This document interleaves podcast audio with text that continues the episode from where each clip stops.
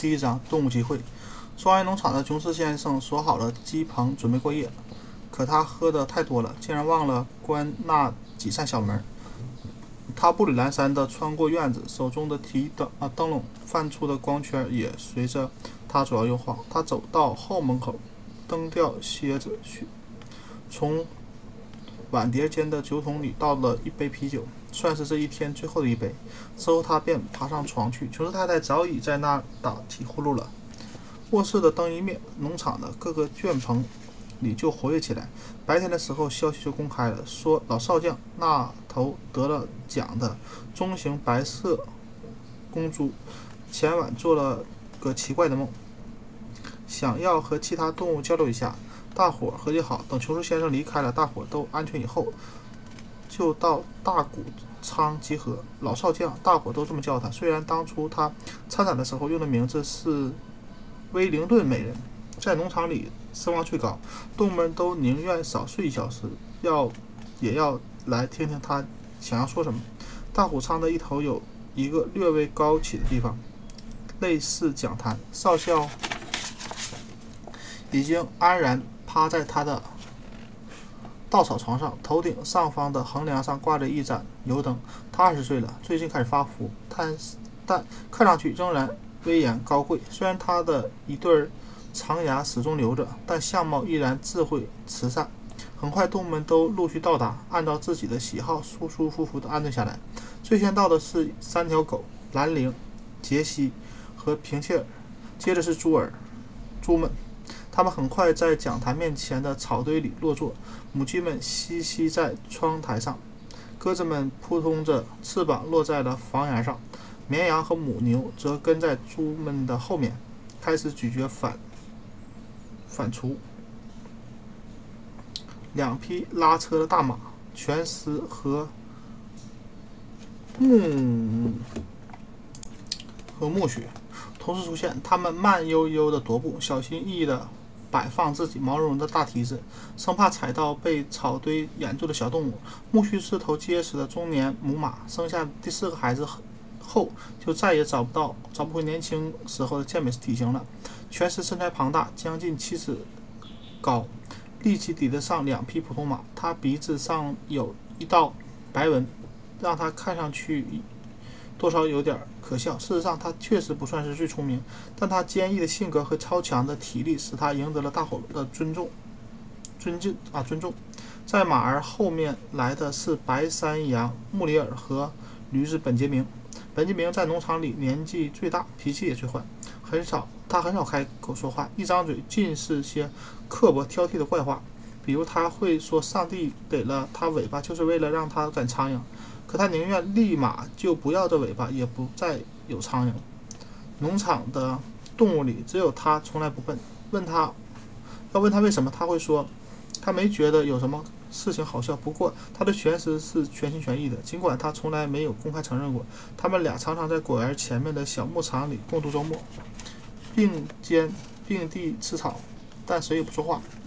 两匹马刚刚躺下，就看见一窝子没了娘的小鸭子列队进入谷仓。它们摇摇摆摆，弱弱的嘎嘎叫着，找寻一个不会被踩到的地方。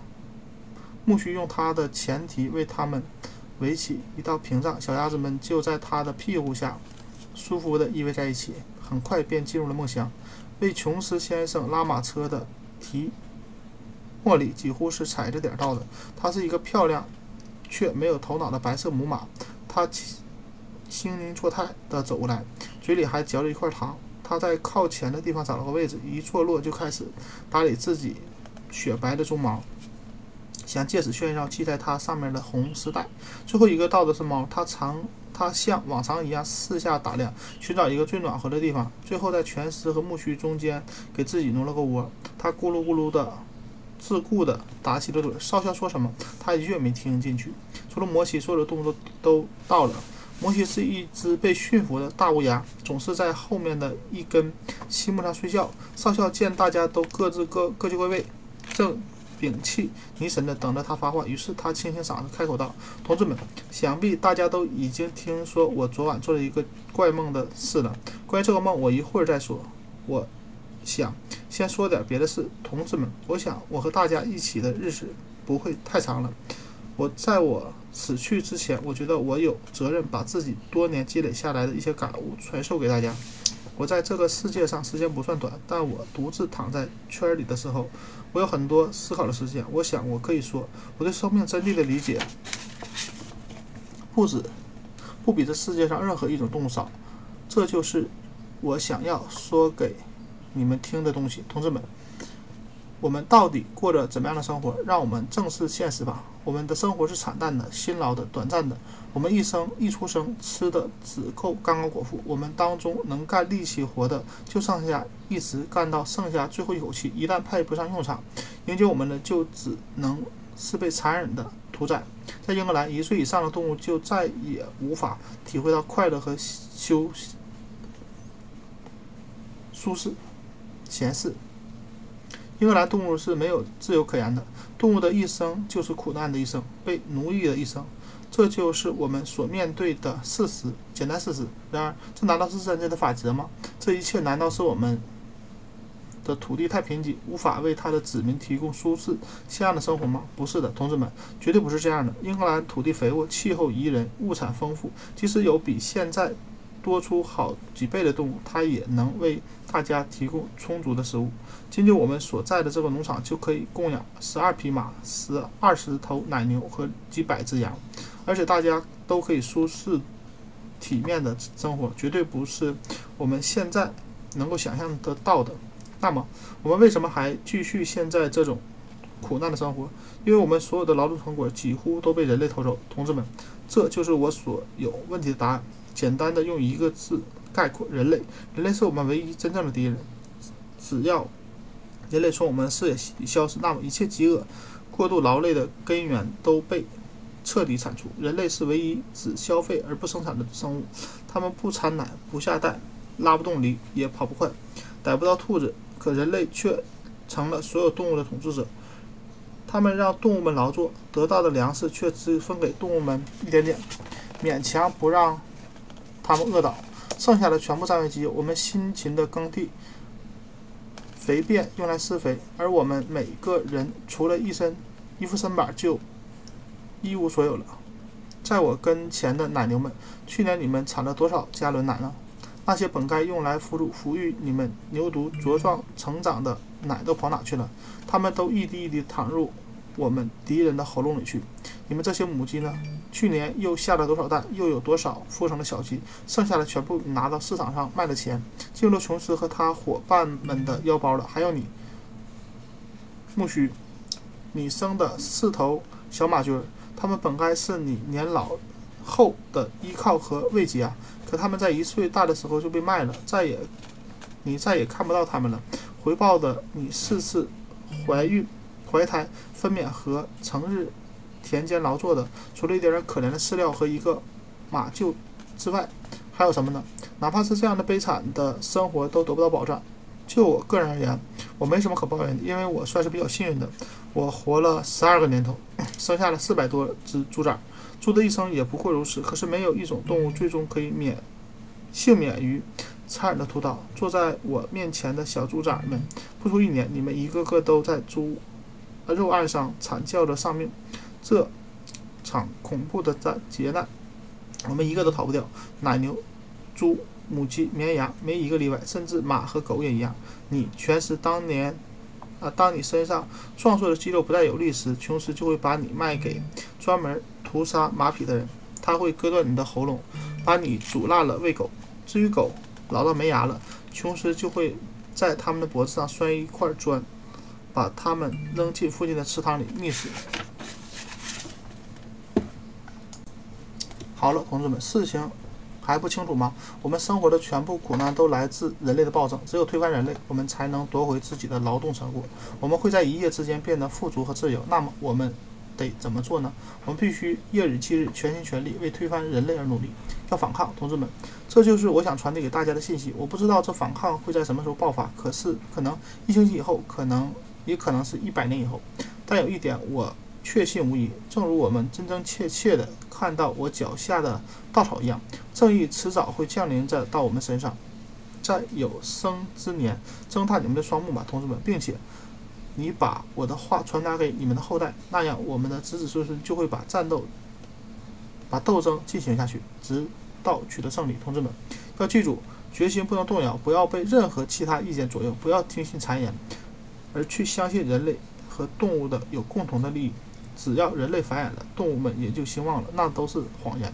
人类只会为自己谋利益。让我们全体动物都在这场斗争中团结一致，齐心协力。所有的人类都是我们的敌人，所有的动物都要结成联盟。就在这时，谷仓里一阵哗然。原来，正当少将慷慨陈词的时候，四只大老鼠也从洞里钻了出来，提着前腿坐在地上听他们讲说。眼尖的狗儿首先发现他们，要不是老鼠们腿快、腿脚快，及时逃回洞里。怕是早就没命了。少校伸了伸爪子，让大家安静下来。同志们，他说道：“现在有一个问题必须解决。像老鼠啊、野兔啊这些自生自灭的动物，我们他们是我们的朋友还是敌人？让我们投票表决一下。我我向会议提出这个问题：老鼠是老鼠是不是我们的同志？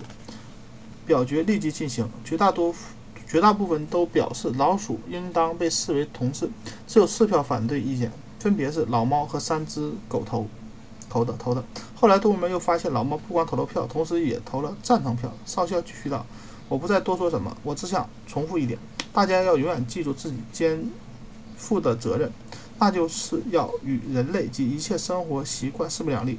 任何两条腿走路的家伙都是我们的敌人，所以四条腿走路的。”或是长着翅膀的生命都是朋友。同时，大家也要记住，在同人类作战的时候，我们绝不能学习人类的行径。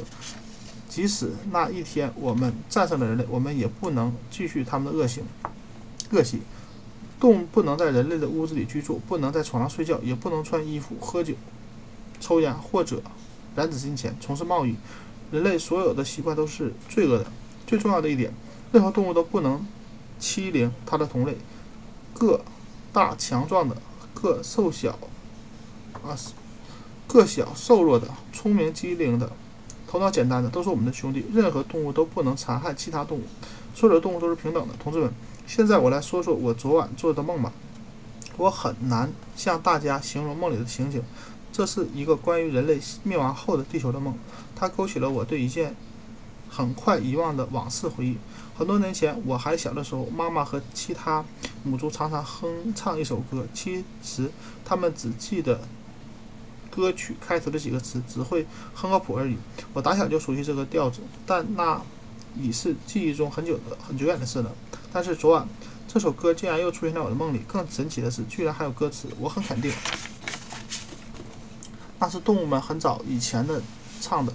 好几代以前就失传了吧，同志们！我现在就为大家一唱一下这首歌。我老了，嗓嘶哑，我会，但我会教你们，以后你们就可以用自己美妙的歌声唱出来。这首歌的名字叫做《英格兰的畜生畜牧牲畜》，英格兰的牲畜。老少校清了清嗓子，唱了起来。就像他说的，他的声音确实有些沙哑，但他仍然唱得很好，激动啊！歌曲激动人心，曲调风格介于克莱门泰和墨西哥的蟑螂歌之间。歌曲是这样唱的：英格兰、爱尔兰的牲畜，世界各地的牲畜，来吧！欢乐消息我来到，我我带来，请听我描绘美好的未来。这一天迟早会到，人类的暴政将被推翻，英格兰富饶多产的土地。将只有牲畜们的足迹。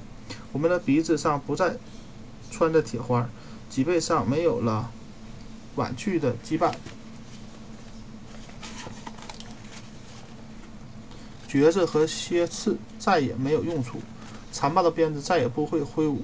产物产是难以想象的富饶：大麦、小麦、燕麦，还有甘草、木树、蚕豆，还有甜菜。